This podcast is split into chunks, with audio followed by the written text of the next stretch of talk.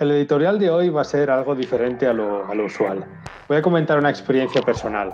Hace unas semanas terminé de traducir Polvo de Sueños, el novelo libro de la saga Malaz, de Steven Erickson, y todavía tengo resaca. Han sido muchos meses sumergido en sus más de 1.200 páginas y seguramente el mayor reto de traducción al que me he enfrentado nunca. Por ello quiero comentaros un poco mi experiencia, desahogarme y bueno, supongo que hablar más de la labor que hay detrás de la traducción Así que es posible que sea un editorial un pelín más largo de, lo normal. Polvo de Sueños forma parte de una saga larga. Eh, cuando digo, larga, quiero decir muy larga. Solo esta novela tiene casi 400.000 palabras. Traducir un libro de esta envergadura es por sí mismo un reto. Son muchos meses trabajando en el mismo proyecto y el desgaste, por mucho que te, te guste el libro, es grande. Pero sumadle todo esto más de 5.000 términos traducidos que se repiten a lo largo de toda la saga y que hay que mantener. Referencias constantes a eventos pasados en los ocho libros anteriores. Terminología muy concreta, palabras como senda, que no se usan a la ligera y que hay que traducir igual que en los anteriores libros. Personajes, a veces, con más de cinco nombres entre diminutivos, nombres antiguos, nombres nuevos, eh, cuando los vuelven a, a, nombrar, les dan un nuevo mote, etcétera en muchas ocasiones me he encontrado con la aparición de un personaje clásico de la saga, pero que el autor no describe ni nombra, tan solo usa una o dos palabras para describirlo, que son los rasgos característicos con los que se le menciona en su primera aparición, que sería, pues no sé, en el libro 3, en la página 200 y pico. ¿Veis cómo la dificultad incrementa? Por lo tanto, he tenido los ocho anteriores libros a mano para consultas, los diarios interminables que los anteriores traductores, en especial Marta García, gracias por tu trabajo, Marta, han ido elaborando a lo largo de los años con la saga. Y os hablo de un glosario de millares y millares de términos y nombres con su respectiva descripción. Esto, por supuesto, no solo me ha facilitado el trabajo, una barbaridad, es que ha sido como un elixir. Y ahora, una vez terminado todo el proyecto y echando la vista atrás, no sé si hubiera sido capaz de lograrlo sin volverme loco de no haber tenido este glosario. El estilo de Steven Erickson es muy peculiar, es tremendamente barroco y sus historias parecen sacadas de una saga romanticista. No es un estilo agradable para traducir, y me explico. Suelen ser oraciones largas, complejas y repletas de giros y referencias, por lo que la deconstrucción y la posterior eh, reconstrucción en español es mucho más complicada de lo, de normal. Por otro lado, Erickson tiene un humor, digamos, muy suyo, y los juegos de palabras que se inventa pues, son bastante originales y trata de buscar una solución, tratar, perdón, de buscar una solución en, eh, en nuestra lengua ha supuesto un reto de lo más, eh, digamos, interesante. Ah, y suerte de todos los que me han ayudado de, un modo u otro, ya fuera con conocimientos de la saga, es decir, fans, los foros de Malaz, como otros traductores y compañeros con, con ayuda técnica. Para finalizar, me estoy alargando mucho, sumadle el plazo, las presiones editoriales, leer a los lectores en las redes sociales exigiendo el libro, la editorial presionando. Y ojo, no, no es para nada una queja, entiendo que, el mundo editorial es así y todos vamos con el tiempo pisándonos los talones. Aunque si fuera una queja sería a todo el sistema, no, no a la editorial, a Nova, claro, a los que estoy inmensamente agradecido por, por esta oportunidad. Es decir, con el sistema me refiero a todo el sistema de cómo funciona el, tema de, los eh, traductores externos y tal, que eso da para otro editorial. Tan solo intento ser completamente sincero con, con el tema. Pero sabéis una cosa, siento que ahora formo parte de, algo grande, de algo inmenso, que he podido participar en un proyecto imperecedero e intemporal. Traducir una de las novelas de Malaz ha supuesto un antes y un después para, para mi carrera como traductor, y eso es gracias a todos los que han confiado en mí para dedicarme a este libro. Desde el equipo de la editorial, eh, incluida la editora Marta, hasta Ágata, mi pareja, que ha tenido que aguantar mis larguísimas horas de trabajo encerrado en el despacho.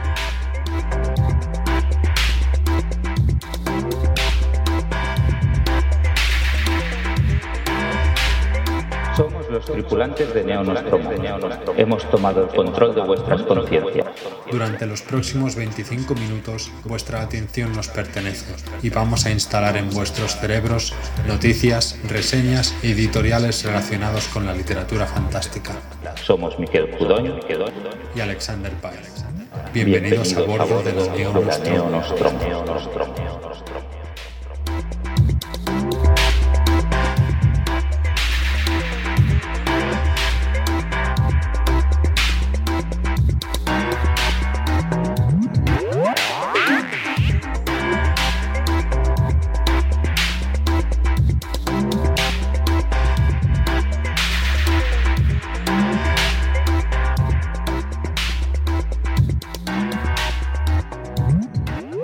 Muchas gracias Alex por este editorial tan interesante y tan personal que yo creo que ilustra un poco pues que supone traducir un tipo de libros que, es relativamente frecuente dentro del género fantástico. Ah, con este editorial iniciamos el Neonostromo número 20 en el que vamos a reseñar como es habitual dos novelas. Yo os voy a hablar ah, de una novela que ya avanzó que me ha gustado mucho, La extraordinaria familia Telemachus de Daryl Gregory y Alex a continuación nos hablará de Cada corazón un umbral de Shonan Maguire y vamos con la familia Telemachus. Como lector interesado en los géneros fantásticos y en darlos a conocer, siempre me llaman la atención esos casos, relativamente infrecuentes, en los que un libro con un componente claramente no realista, que puede ser más cercano a la fantasía o puede ser más cercano a la ciencia ficción, llega a las estanterías de novedades generalistas ocupando un lugar pues más o menos de igualdad con otros títulos que sí que son más habituales entre, entre los dirigidos al gran público. Eso es lo que me ha pasado con la extraordinaria familia Telemachus de Daryl Gregory, que es un libro que en castellano lo ha publicado Blackie Books, al mismo tiempo, y eso es algo aún más inusual, que la editorial La Campana lo publicaba en catalán. A priori parecía un libro que había pasado desapercibido en los blogs y medios más cercanos al género, pero la verdad es que cuando rascas un poquito y te fijas que el título original es Spoonbenders, ves que sí que fue reseñado en su momento y muy elogiado en blogs que cualquier aficionado a la ciencia ficción, a la fantasía y al terror yo creo que, conoce ¿no? a día de hoy, pues como Sense of Wonder, Dreams of Elvex o Fantástica Ficción. También es verdad que de un tiempo a esta parte el libro está llamando la atención de un sector más amplio de los blogs y que están apareciendo reseñas que son francamente positivas. La mía en ese sentido no va a ser una excepción, es un libro que me ha gustado muchísimo. Antes de entrar al trapo, por eso sí que puedo, o sea, no, puedo evitar invitaros a que visitéis el canal de YouTube del video podcast slash club de lectura de Spoiler Club, en el que Alexander, Jesús Cañadas y yo mismo pues hablamos de esta jugosa novela con nuestra invitada Isa Yanis, ¿no? En plan un poquito tertulia. Pero vamos con la reseña. La protagonista del libro, y no creo que eso le sorprenda a nadie, es la familia Telemachus que le da título y me permitiréis que a partir de ahora, cada vez que me refiera al libro, en vez de hacer título entero, me refiera simplemente como la familia Telemachus. También, como indica el título, esa familia es extraordinaria. O al menos lo había sido durante un momento de gloria que vivió a mediados de los años 70, en los que casi saltaron a la fama y no explicaré aquí el motivo por el cual eh, se queda en casi saltaron a la fama y no en un salto definitivo. ¿no? Casi saltaron a la fama, como digo, gracias a la exhibición de sus poderes psíquicos en un popular programa de televisión de la época. Estamos hablando de viajes astrales, de detectores humanos de verdades y mentiras, de personas con poderes telequinéticos, de clarividentes. El lector tiene claro en todo momento que esos poderes, en el caso de estos personajes, son reales pero son reales en la más pura tradición Uri Geller, ¿no? O sea, que doblaba cucharas, no, no era un miembro de la patrulla X, ¿no? En el caso de la novela, mm, realmente estamos hablando de un tipo de familia, un tipo de poderes que está menos cercano a la patrulla X que a una especie de familia Simpson huérfana de madre a la que los poderes que tienen les han traído más sinsabores que otra cosa. Porque pensadlo un momento, ¿creéis que la capacidad de saber automáticamente si alguien te miente puede ser positiva para la salud de un matrimonio? Preguntádselo a Irene Telemachus. O aún mejor, preguntádselo a su hijo adolescente Mati, que por cierto descubre que es capaz de salir de su cuerpo y realizar un viaje astral solo si se excita. ¿Que cómo se da cuenta de esa capacidad? Amigos, os invito a leer el libro y compadecer a Mati en el momento que lo descubráis. El patriarca de la familia y uno de los principales motores de la trama, ah, que además en general la novela es un magnífico ejemplo de novela coral llena de personajes, el patriarca de la familia, como digo, es Teddy, Teddy es un viudo, aficionado a enamorarse y un timador sin igual. Profesional de la estafa que dejaría a Danny Ocean de Ocean's Eleven a la altura del betún. Es un maestro del timo, un, sinvergüenza seductor de la tercera edad, en quien el lector no sabe si confiar y su familia todavía menos. Sus hijos son Irene, la máquina humana de detectar mentiras, Frankie, poseedor de la telequinesis menos fiable de la historia y un inmaduro crónico que está atormentado por la grandeza que le fue robada a su familia. Y Buddy, uno de los mejores y más convincentes clarividentes que yo he tenido el placer de leer en el género. Es un hallazgo singular de la novela y posiblemente una de sus mejores virtudes. Desde el punto de vista del género, el uso de Buddy es uno de los ejemplos del tratamiento del tiempo, en su sentido cronológico, más interesantes que he visto en mucho tiempo. Daryl Gregory sitúa la novela en dos momentos de la historia de los Estados Unidos que están conectados por determinados episodios de la familia Telemachus, y uno de los puntos fuertes del libro es precisamente la habilidad del autor para navegar entre los años 70 y 90 sin necesidad de recurrir a capítulos alternos. En lugar de eso, Gregory usa su fabuloso elenco de personajes para tejer una historia polifónica mucho más compleja de lo que puede parecer en un primer momento. La familia Telemachus es arquitectura argumental sublime y la cantidad de reescrituras y ajustes que tiene que haber requerido su escritura la imagino titánica. El libro está escrito en tercera persona con estilo indirecto libre. Se hace eco de los pensamientos y sentimientos de sus personajes, reflejando perfectamente la personalidad de todo el reparto, y consigue un tono de comedia, o más bien tragicomedia, perfecto. En muchos sentidos parece una sitcom y de hecho no me extrañaría verla aparecer en algún momento en nuestras pantallas.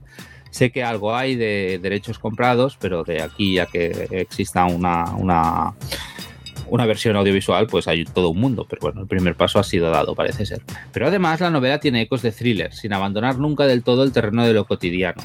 Y yo creo que es esa tensión entre lo extraordinario y lo más familiar del American Dream, desprovisto aquí de, espíritu de crítica, ¿no? Es más bien un, escenario, lo que le da parte de la gracia al texto.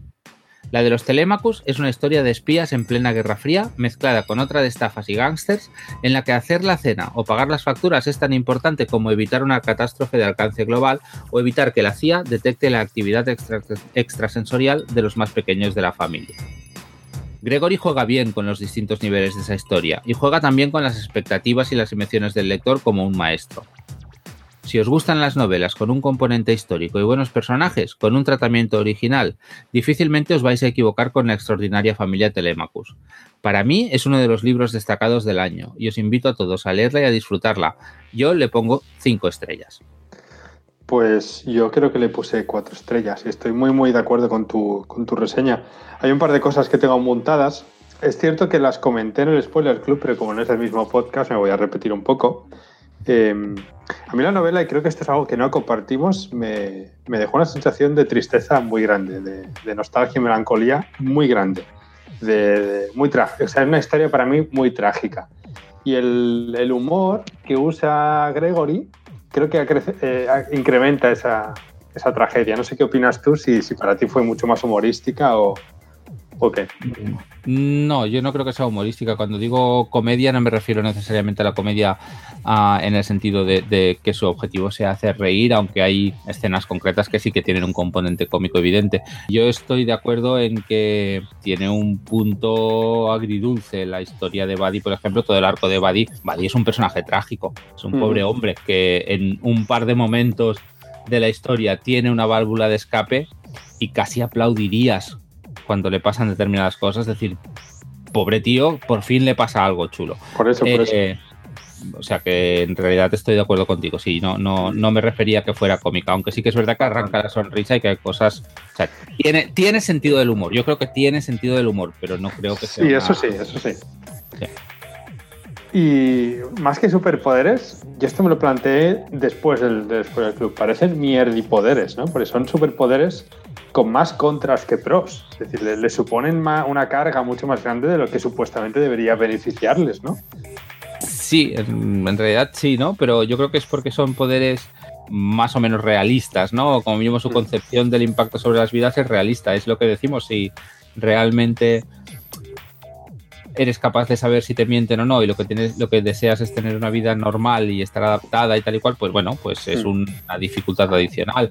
Telequinesis, que no te puedes fiar de ella, eh, pues claro, si intentas fiarte de ella y no funciona en determinados momentos, pues es una putada. el mm. poder de clarividencia, entramos en la discusión que hace la novela del libre o no albedrío, ¿no? Hasta qué punto estamos en un mundo determinista o no.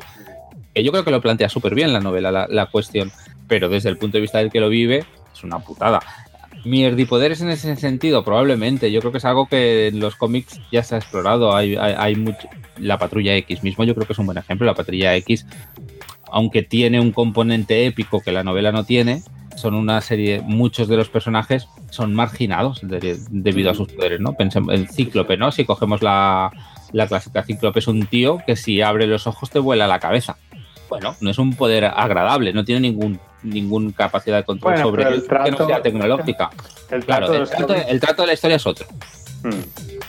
Es verdad que en X-Men trata mucho de eso también, la, tragedia y el grupito de marginados, como dices tú, de, mutantes, porque dejan de ser mutantes.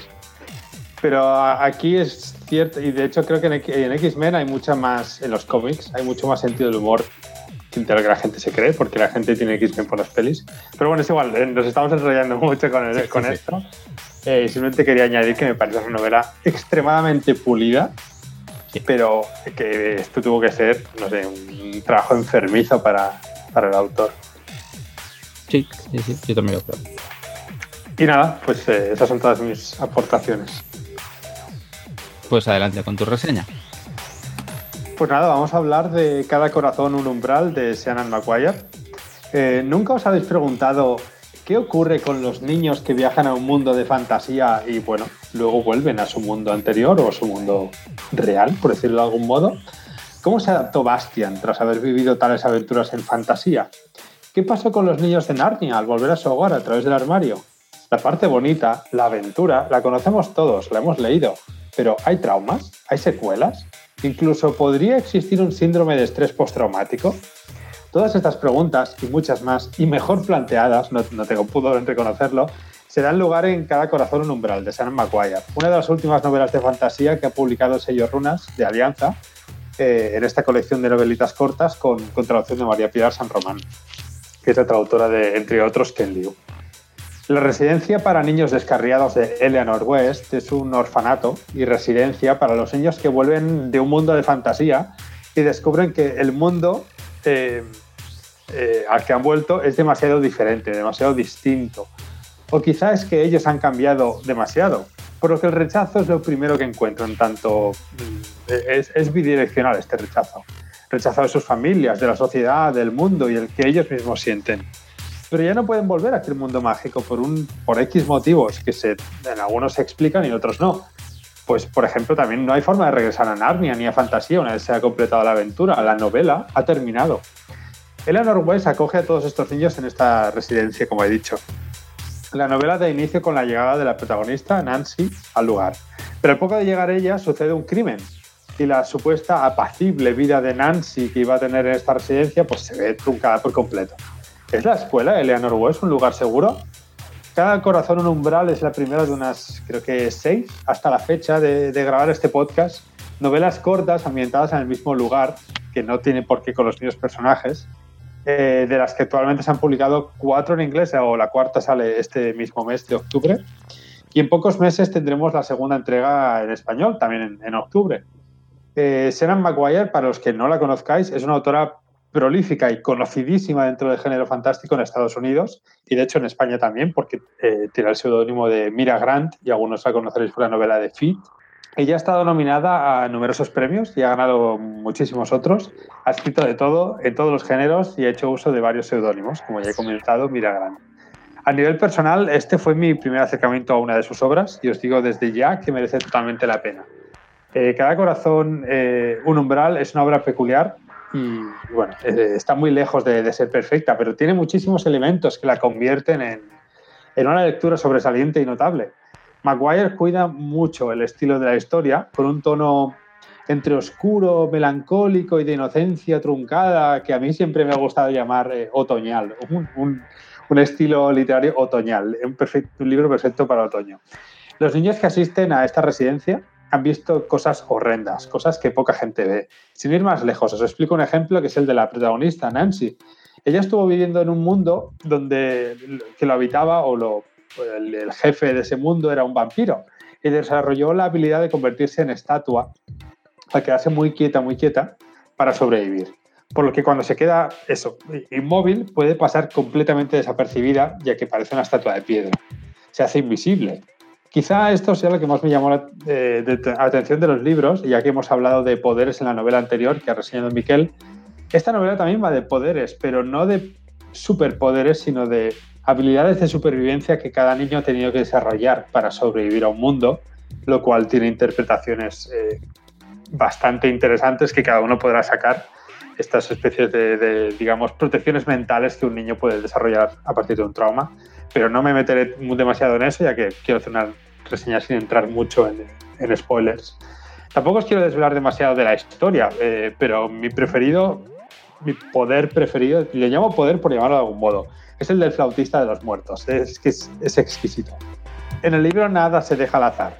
Maguire justifica todo lo que aparece en una trama detectivesca en una residencia más por estilo crimen en el orfanato.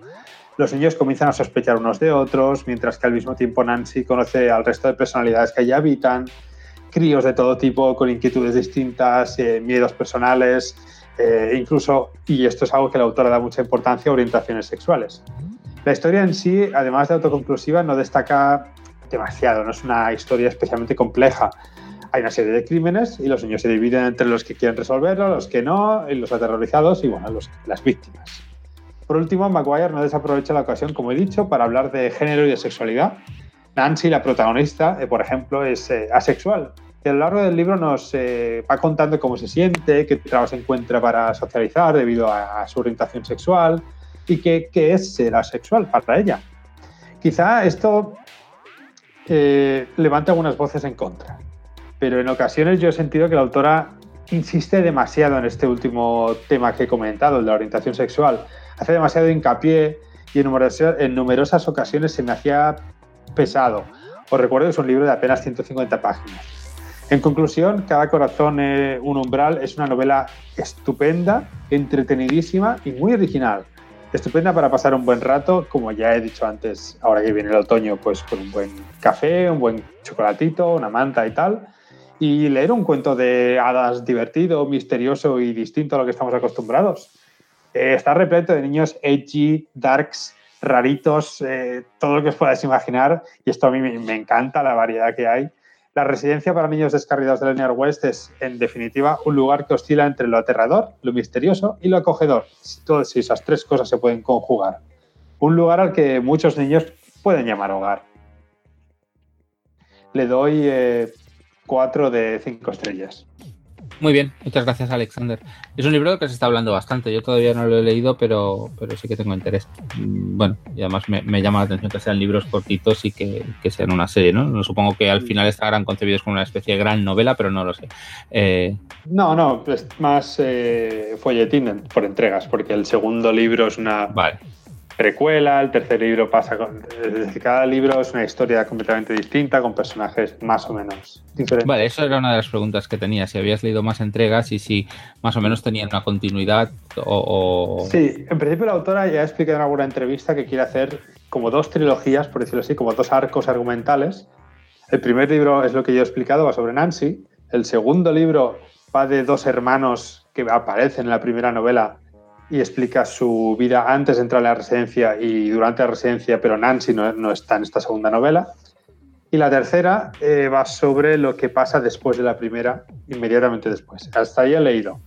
La cuarta se ve que ya es algo totalmente distinto, que empieza como el segundo arco argumental. Vale, y luego había dos cosas que me gustaría que comentaras. Uh, una tiene que ver con, dices, bueno, son niños que han visto cosas horrendas, pero cuando piensas en muchas de las novelas que nosotros eh, hemos leído o conocemos, que en las que los chavales van a visitar mundos paralelos, alternativos o de fantasía, sí que hay cosas horribles porque tienen aventuras, pero en realidad lo que tienen son aventuras en esencia positivas, ¿no? O hay un, puede haber un aspecto más o menos oscuro, estoy pensando en Bastian, por ejemplo, o, en algunos de los personajes de, Narnia. La interminable a mí no me parece una historia infantil, la historia interminable es muy, muy oscura. Sobre todo la segunda parte es, es bastante chunga. Bastian lo pasa mal, se vuelve un villano, perdón por el spoiler, eh, no sé. De todos modos, estos ejemplos os he puesto eso, por poner ejemplos famosos. Pero los no, vienen de, mundos muy, muy, muy, muy, muy chungos. O sea, Sean Maguire conjura mundos de terror para los niños. Vale. No, no hay mundos como el de Peter Pan, que es un mundo de aventuras, ni, o sea, se enfatiza el terror. Sí, enfatiza el, trauma, el, trauma, de los niños. Sí, enfatiza el trauma, exacto. La, protagonista, como te he dicho, tenía que sobrevivir a un vampiro. Luego hay eh, el chico este que con una flauta levanta esqueletos y muertos y tal. Y en general son niños que han pasado un trauma fuerte y acaban ahí, que supongo que es la metáfora de la que quiero hablar de Maguire. ¿no? Vale. De niños con traumas que están en un sitio donde juntos, entre ellos, supuestamente se, se pueden curar. O, al menos sobrellevar el trauma. Y, no juega con ningún tipo de ambigüedad. Son niños que realmente han visitado a esos mundos y que además cuando, cuando vuelven se traen algo con ellos, ¿no? Entiendo, se traen como mínimo algún tipo de poder o de habilidad. Desde poderes, taras mentales, objetos mágicos, hay un poco de todo. Cada uno trae lo que pues lo que le define o lo que ha definido ese mundo. Algunos quieren olvidar el mundo, otros quieren volver a ese mundo, por X razones que no voy a comentar. Otros prefieren estar en la residencia, estar tranquilos. O sea, hay un poco de todo y eso es lo que a mí me gusta, la, gran variedad que hay en, una novela tan, tan corta. Vale. Vale, y ya para terminar, eh, a mí la descripción que tú haces, la reseña que tú haces, eh, me, está gritando todo el rato que esta novela tiene que ser súper meta, ¿no? Súper meta literaria. ¿Lo es o, no es una novela que esté.? No, no, es un cuento de hadas, es fantasía. Y ya está. Sí, sí. Vale, pues. Eso es un Hogwarts, pero de niños con traumas, que vienen de mundos eh, raros. Y cada uno te explica su historia y influye en su personalidad y tal. Vale, compro. Sí, sí, no tengo más. A ti te gustaría bastante, ¿eh? Tú que eres profesor, a ti te, molaría. Sí, pues mira, es uno de los que tengo en lista de lectura y, a lo mejor para el. Aprovechando que es el Leo Autoras Octubre, que voy a pues ser, muy, que voy a ser muy, inconstante en el Leo Autoras Octubre de esta temporada, pero este puede ser uno de los que caiga. Se lee en dos tardes, literalmente, porque además es, un, estilo, un estilo muy ligerito y está, está muy entretenido. Muy bien, pues muchas gracias. Y para acabar con el programa, vamos a, como siempre, acabar con una cita. Esta vez la he elegido yo y es una cita que eh, también tiene su punto oscuro, ¿vale? Sale de Antisolar, de Emilio Hueso, y es una descripción que me ha gustado mucho. Los caracoles les metían el cuello por el cogote, les separaban las cervicales, les ocupaban el interior del cráneo y sacaban los cuernos por las cuencas oculares. A continuación de esto, uno de los personajes vomita.